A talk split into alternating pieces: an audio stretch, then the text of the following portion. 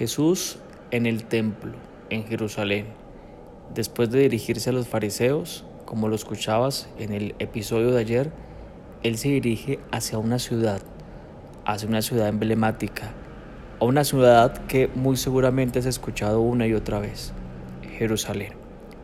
Y habla sobre Jerusalén, habla de aquella ciudad que Dios escogió.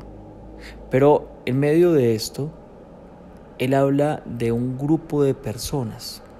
Y quiero que revisemos el grupo de personas vinculadas en este episodio. Estamos en Mateo capítulo 23, aún estamos en el versículo 37. Me gustaría pedirte que me acompañaras con tu libreta de apuntes y con tu Biblia para seguir haciendo el ejercicio de nuestro devocional. Dice así, Jerusalén, Jerusalén, que matas a los profetas y apedreas a los que te son enviados.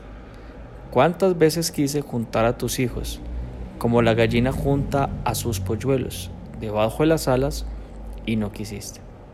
Quiero que revisemos los personajes involucrados en este versículo. Jerusalén, los profetas y los enviados. Bueno, Dios, Dios como Padre. Jerusalén entonces es el pueblo de Dios. Los profetas y los enviados son siervos. Recuerda que el siervo representa a su Señor y el siervo hace la voluntad de su Señor. Cuando ven al siervo, ven a su Señor. Estos son enviados, son los profetas. Y está Dios, Dios el que quiere algo con Jerusalén. Pero Jerusalén es el que toma la decisión si quiere lo mismo que Dios o no quiere lo mismo que Dios.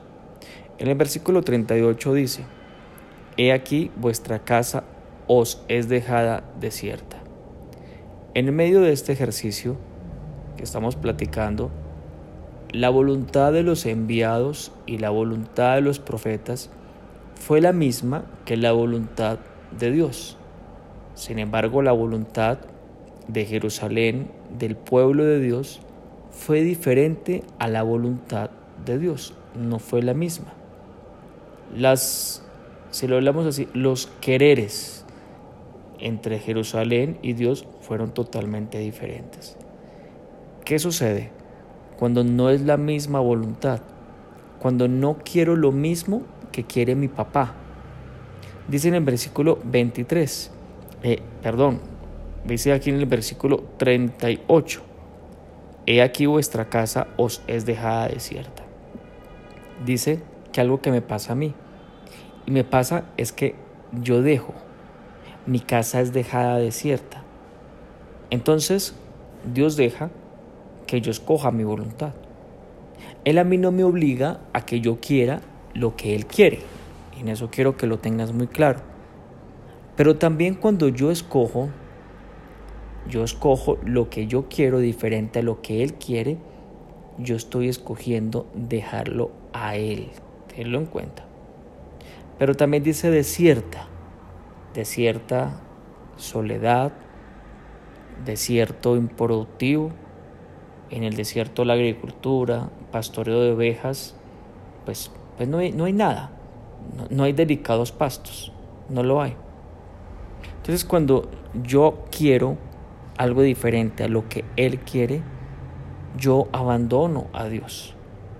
Yo quedo a mi merced. En mí experimentaré soledad, improductividad. No habrá de todo ello. Y cuando experimento soledad, pues yo la tendré que suplir con algo, con alguien y puedo extender mi mano a ver quién me quiere extender de su compañía, de su amor. Cuando ahí, cuando yo lo dejo a él, es porque mi voluntad es diferente a la de él y hay improductividad, no seré eficaz. Esto genera evidentemente consecuencias.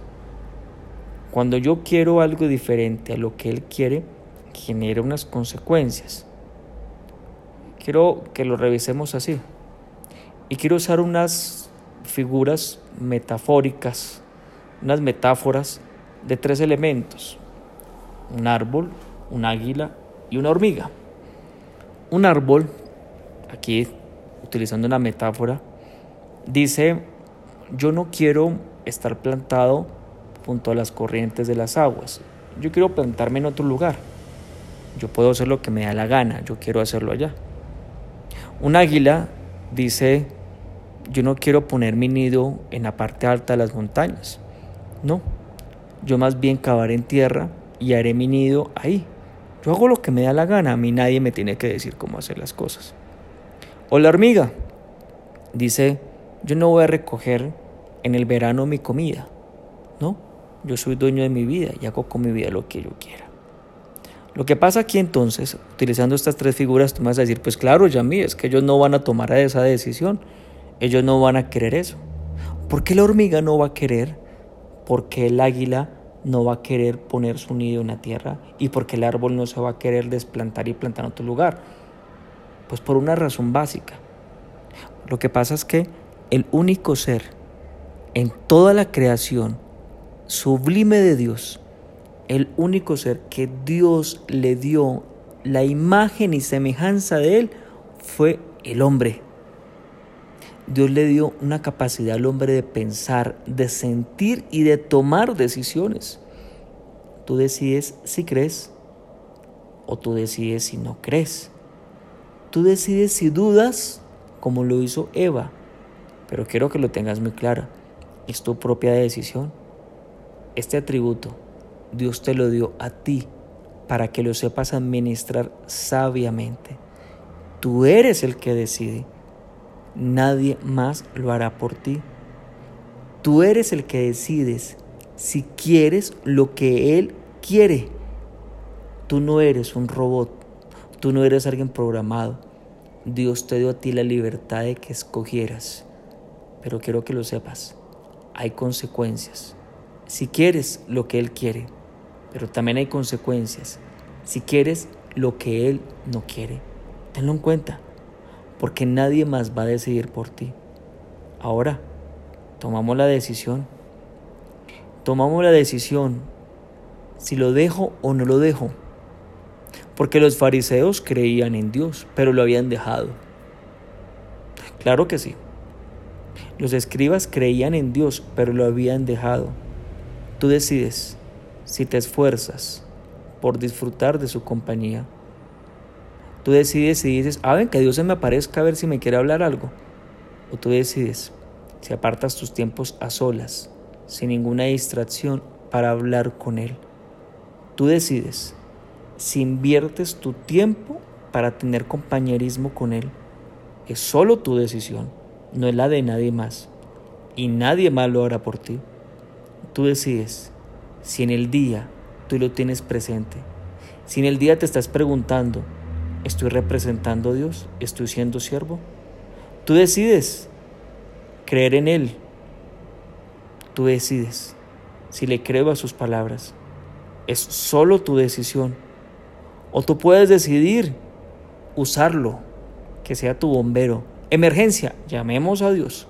Solamente ahí. Tú decides la soledad o ser improductivo. Eres tú el que lo decide.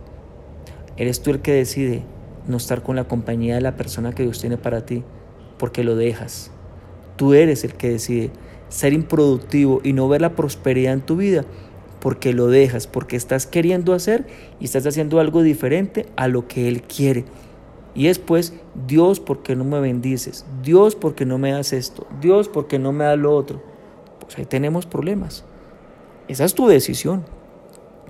Pues quiero decirte que Él quiere que tú seas productivo. Quiero decirte que Él quiere que tú seas fértil. Pero es una consecuencia de no dejarlo.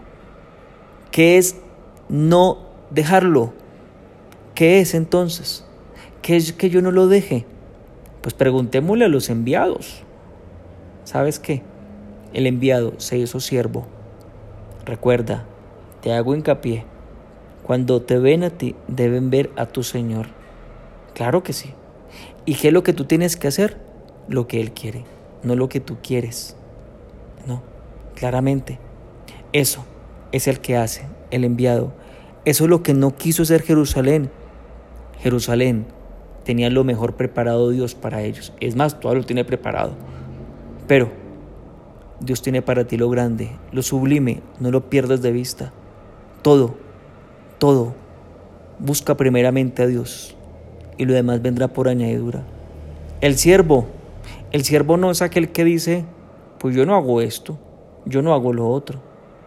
El siervo más bien dice, yo hago esto porque es lo que me mandaron hacer. Quiero que pedirte que me acompañes y le demos gracias a Dios por las enseñanzas. No sin antes invitarte esta noche, te espero esta noche.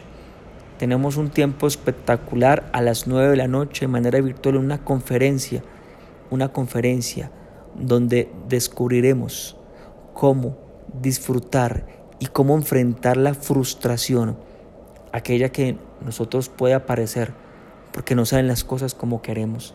Cómo salir vencedores de la frustración. No te lo pierdas. Ahora sí, hagamos esta oración. Padre, yo quiero darte gracias nuevamente en esta mañana, porque yo quiero, yo quiero decirte que yo sí quiero ser fértil, yo quiero ser productivo, yo quiero ser como el árbol plantado junto a las corrientes de las aguas, que dé su fruto y que su hoja no cae, porque entiendo que estoy donde tú quieres que yo esté y hago lo que tú quieres que yo haga. Yo no me quiero desenraizar y decir lo hago a mi manera. Yo escojo tu manera. Yo quiero, como aquella águila, volar sobre las alturas. Cuando vea la tormenta, me levantaré sobre la tormenta y seré más fuerte que ella. Porque tú no me diseñaste para estar sobre la tierra, sino volando sobre las alturas, porque esa es tu voluntad. Yo quiero lo que tú quieres. En esta mañana tomo la decisión una vez más de hacerme tu siervo, para querer lo que tú quieres, para que tú no digas, yo quise esto para ti y tú no quisiste. Te doy gracias por la manera que nos enseñas y salgo de este devocional seguro que vengan grandes cosas, porque lo que tú quieres para mí es grande, porque tus pensamientos para mí son grandes, de amor, de paz son abundantemente más grandes que mis caminos. Te pido tu bendición, que el Dios que tiene reservado lo mejor para ti te bendiga. En el nombre de Jesús. Amén y amén.